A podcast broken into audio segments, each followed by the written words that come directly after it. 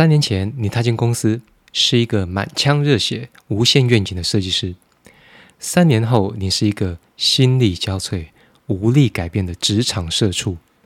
朋友啊，你还记得那一个伸张正义的自己吗？欢迎收听 B 大的黑白观点。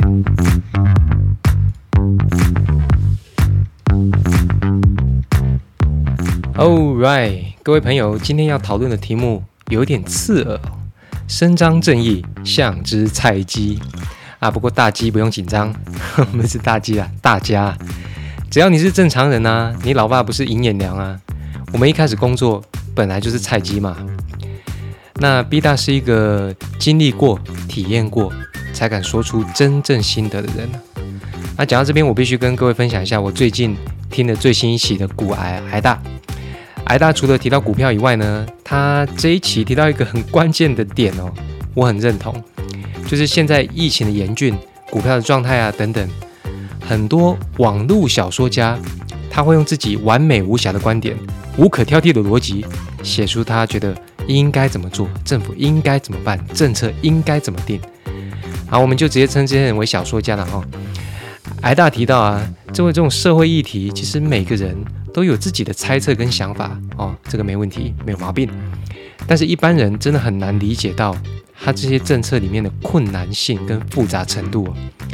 那挨大是比我更直接啦，因为虽然是灰阶思考的作者，但我觉得他的想法跟我的黑白观点是完全没合到的哦。他提到啊，你们这些住破房子，搞一个他妈烂工作，领个他妈的低薪水。然后还说你写小说无可挑剔，整着大家的共鸣，怎么不去死一死？这个观点我完全同意，就他莫名其妙嘛。我只能说这些人他缺钱、缺工作、缺房子，但就不缺时间哦，太直白了。那很多这种类似的解释啦，比如说大家思考一下，同温层就是一种嘛。这边你可以把同温层理解成它就是指同一个维度的意思。那大家不妨回想一下。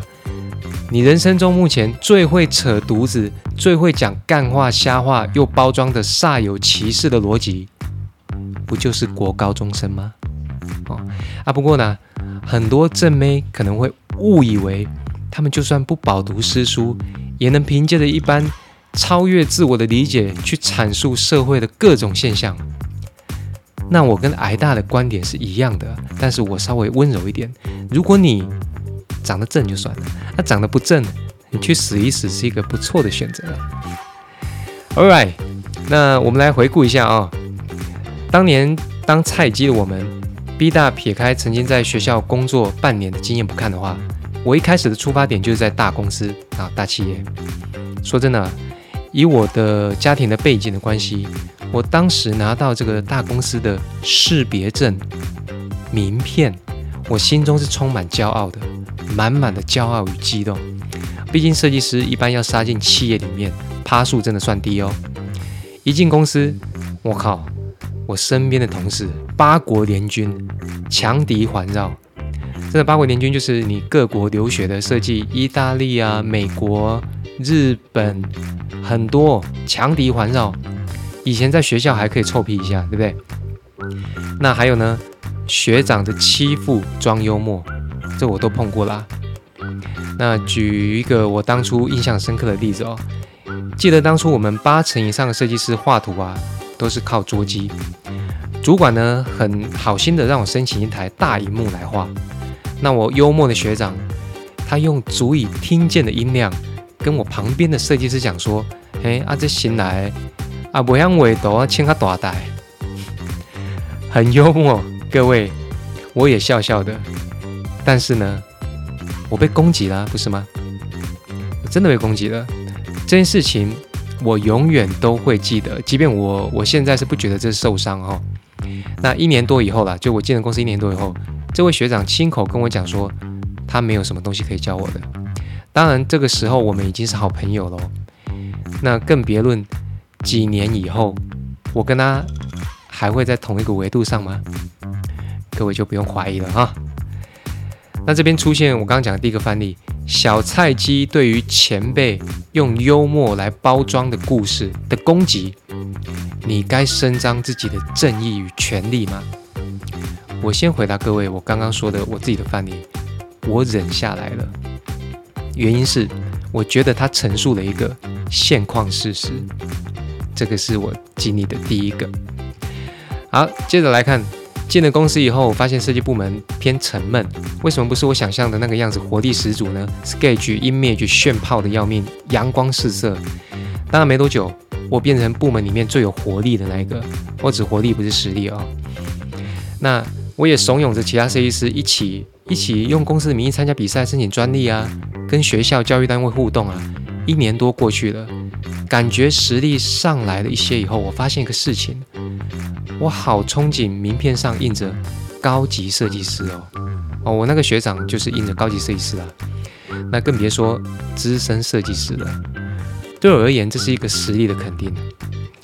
于是呢，不出两年，我碰到了主管给我的第一次，啊，也是我人生第一次的升迁通知啊。内容大概是这样子：哎，B 大，那时候是小 B 啊，小 B，你的实力累积。今年我要帮你升一级，那升一级呢？你知道公司的公司的制度会变成设计师加一，不是高级哦。啊，但是呢，因为你对外的沟通跟处理能力，别的部门的主管对我极力推荐你的表现，所以我要帮你跳级。Come on，各位，出社会碰到跳级了，我今年会就会帮你跳升成高级设计师。的呢，各位，我成功了。OK，那年我印象深刻了，因为主管跟我谈完以后，就准备过年了嘛。过完年回来就是准备每一年的升迁制度了。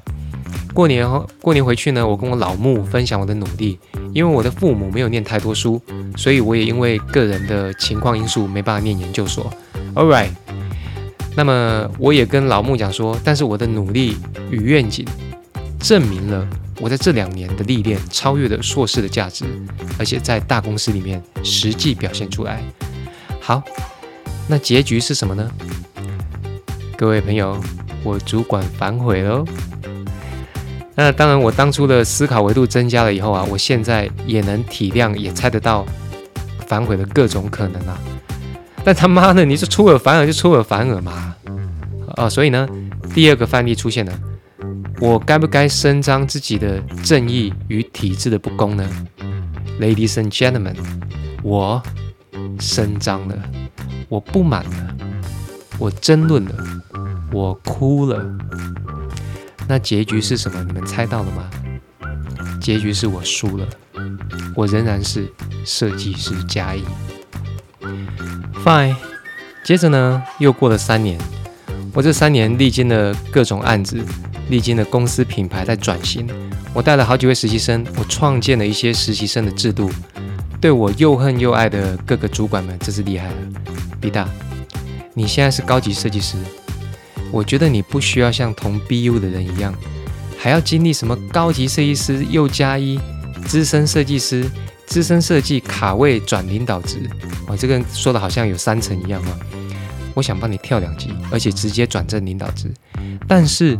这是他学聪明哦，但是可能会受到阻碍，你怎么看？OK，这一次因为我过了五年了嘛，我长大了一点嘛，那我主管也对我也是，我觉得更坦诚他心里的想法，也会碰到他的问题。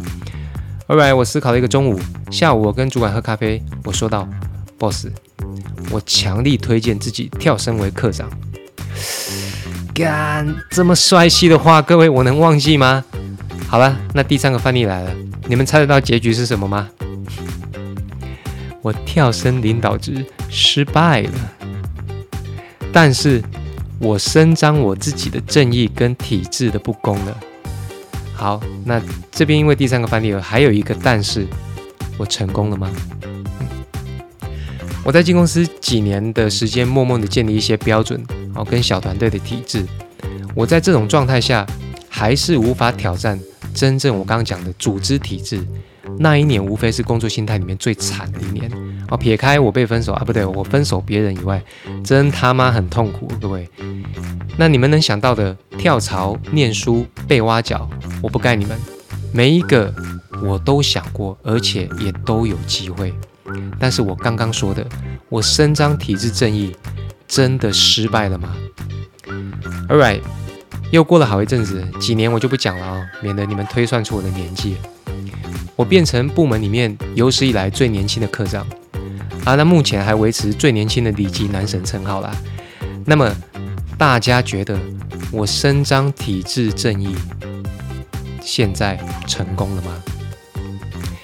以上这些 B 大今天要讲的重点是：当你碰到的情况属于阶段性事实的时候，不需要伸张正义，因为它是阶段性事实，就如同我第一个范例一样。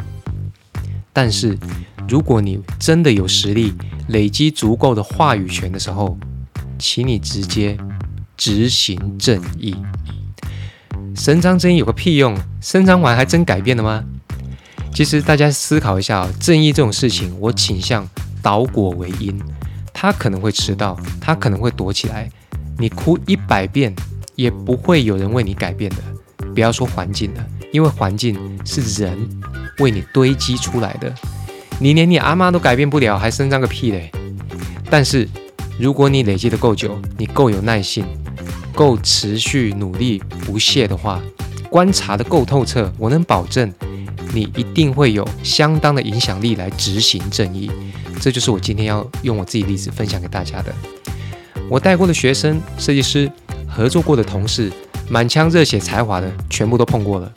伸张正义的很多，但是我建议各位不用大张旗鼓，因为我们黑白观点要的是满腹实力的执行正义，right？在中间呢，我们会发现。伸张正义而无效，然后最后放弃治疗的人，其实大多数都是让自己心里有个出口比较好过。说真的啦，那那个出口不外乎就是啊，这个改变不了啦，这波给我啦，领领薪水就好啦。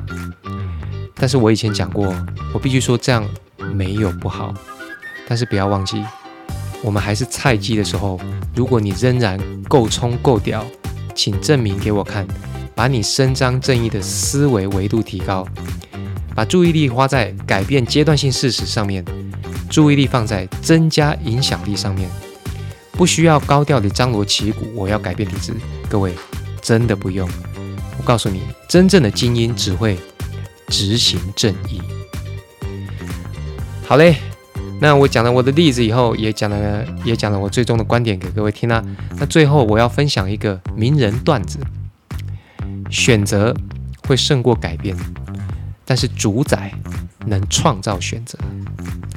谁讲的呢？我讲的。哎，Hello，Hello，毕大，你的心态讲的那么高尚，那当年没升高级设计师的你，后来怎么排解的？呃，这样的，我上网干掉了三万次左右，没懒趴。